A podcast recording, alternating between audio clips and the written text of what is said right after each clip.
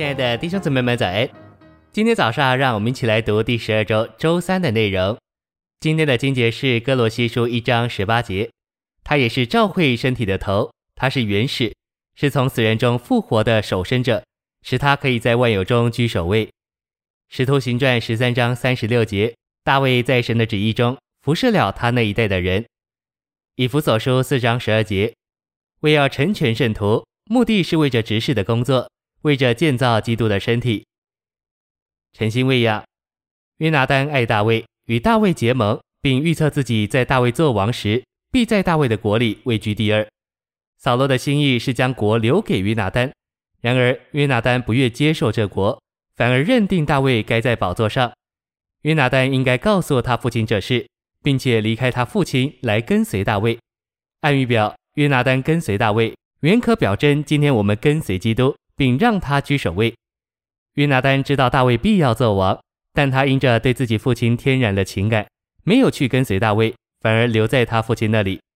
约拿单因着没有离开他父亲，就遭受他父亲同样的悲惨结局，与他父亲一同死在战场。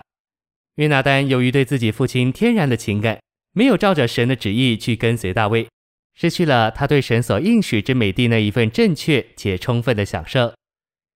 信息选读。在每一个时代里都有那时代的执事，这些时代的执事与地方性的执事不一样。路德乃是他那个时代的一个执事，达密也是他那个时代的一个执事。主在每一个时代都有他特别要做的事，他有他自己所要恢复要做的工作。那个恢复那一个工作，就是那一时代的执事。约拿丹是在扫罗和大卫之间，他是一个人在两个执事当中，他所应当站的地位就是跟随第二个执事。但是因着约拿单与前一个执事的关系太深，所以没有办法脱离。要跟上时代的执事，就需要有看见。米甲是嫁给大卫的，但是他没有看见，他只看见大卫外面的光景，他就受不了，因此就跟不上。一个人能看见、能遇见那时代的执事，乃是神的怜悯；但是一个人能否舍弃以往的执事，又是另外一件事。人能不能把以往的执事摆在一边，乃是在乎神的怜悯。